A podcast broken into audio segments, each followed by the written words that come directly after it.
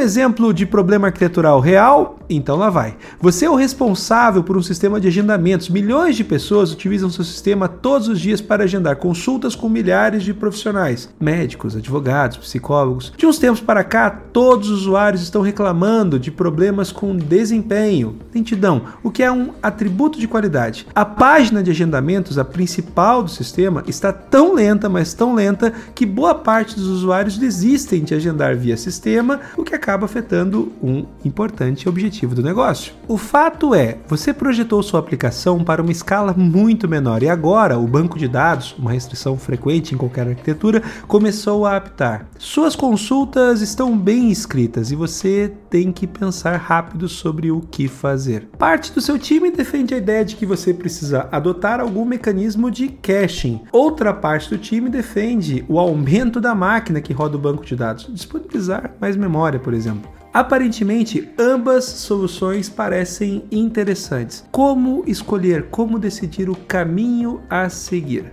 Bom, o fato é que especialistas são pessoas que sabem cada vez mais sobre cada vez menos. Não dá para saber de maneira holística qual solução vai desempenhar melhor. Você precisa envolver pessoas boas para te dar mais detalhes. Agora, o ponto é: a decisão vai nascer da resposta adequada a quatro questionamentos. Primeiro questionamento: qual das duas decisões atende melhor os objetivos do negócio? Aparentemente, no nosso exemplo, as duas. Qual das duas decisões ajuda você a atender às restrições? Eventualmente, você pode ter uma restrição de orçamento ou tamanho de máquina que você permite em seu sistema? Não sei. Terceira, qual das duas decisões eventualmente vai ajudar você a melhorar mais o seu atributo de qualidade? No caso, desempenho, que foi o atributo afetado sem prejudicar os demais. Se ambas as soluções forem muito boas, a questão final é: qual das duas soluções oferece o menor custo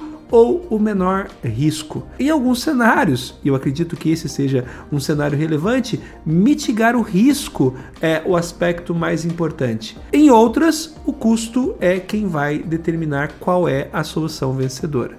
De qualquer forma, uma das principais atividades relacionadas à arquitetura de software compreende na prática disciplinada de questionar. Questionar se cada proposta atende os objetivos de negócio, respeita as restrições e atende também às expectativas relacionadas aos atributos de qualidade. Finalmente, a busca precisa ser incessante por soluções com menor risco e com menor custo. Respondido tudo de forma confortável, é só preparar a implementação e tudo fica mais fácil, certo? Mais ou menos. O que funciona hoje seguramente vai parar de funcionar no futuro e outras proposições de design vão ser seguramente necessárias.